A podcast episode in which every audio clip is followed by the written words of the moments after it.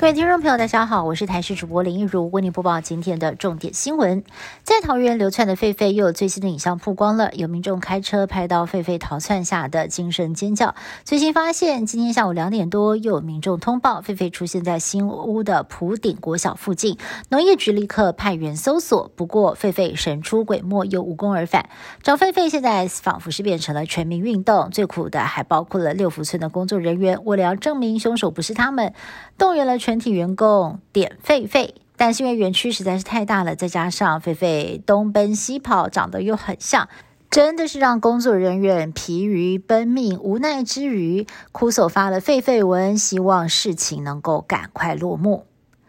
美国 CDC 最近提出警告，当地正在蔓延具有抗药性的耳念珠菌，因为传播快速、致死率高，形成了急迫威胁。而疾管局副署长罗义军表示，台湾也曾经在2018年到2022年之间出现了三例耳念珠菌感染个案，其中有一例重症，但是三个人没有出现特殊的抗药性。罗义军指出，耳念珠菌感染比较容易发生在加护病房、使用呼吸器、醒肾等重症患者，一般民众不用太过担心。天气热，高丽菜长得快，导致生产过剩，价格崩跌。以西湖果菜市场行情为例，均价只剩下六块钱了。彰化竹塘乡有一名菜农种了九分地，上万棵的高丽菜，他无奈地说：“如果请工采收，盘商不一定会收，拿到市场卖，价格也卖不好。为了要减少损失，干脆就开放菜园，民众自采只要十块钱，也吸引了当地很多的人来抢便宜。”日月潭水情持续吃紧，水位在下降，距离满水位整整骤降了七公尺。日管处在今天启动第三阶段作业，脱离玄光码头浮排，并且关闭右侧引桥。由于日月潭水位变低，还被钓鱼的民众发现有一只龟壳被刻字的受伤乌龟，紧急的来进行救治。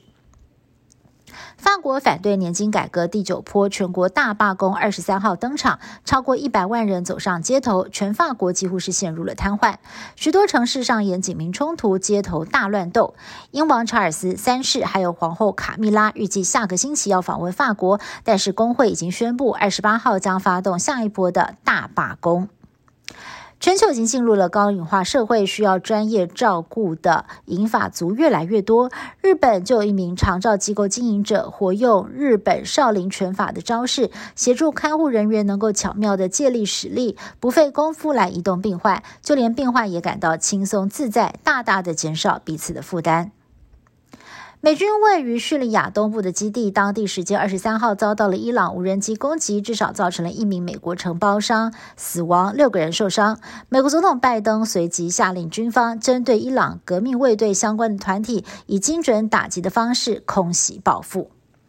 以上新闻是由台新闻部制作，感谢您的收听。更多新闻内容，请您持续锁定台视各界新闻以及台视新闻 YouTube 频道。